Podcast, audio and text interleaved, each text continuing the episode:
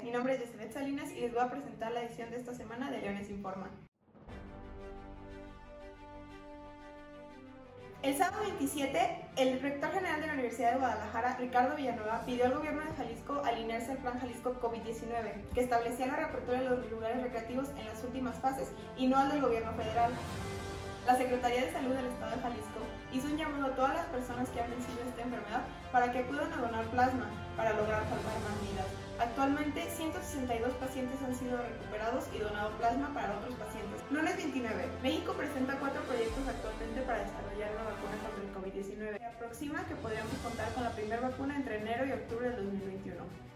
Una nube radioactiva es detectada en el norte de Europa. Autoridades de Suecia detectaron cantidades de isótopos radioactivos, entre ellos glutenio, cobalto y cesio, que provienen del oeste de Rusia. Holanda afirma que la radioactividad indica daños de un elemento de combustible en una planta nuclear. No se sabe dónde venga, pero se ha formulado la hipótesis de que pueda ser de Chernobyl.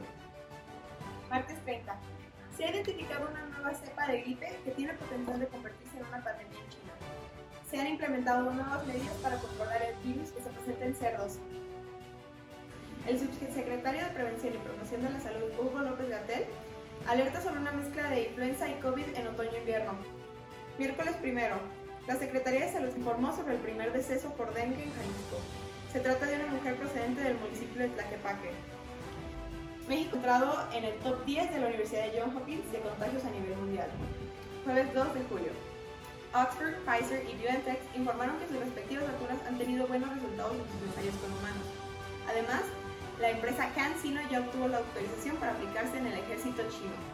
Jalisco repunta en dengue y sube a primera posición. Se tienen registrados ya 886 casos, que es 153% más de lo reportado en el primer semestre del año pasado.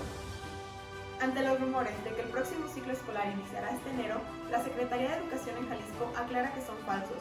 Será el 17 de agosto, es decir, queda pendiente definir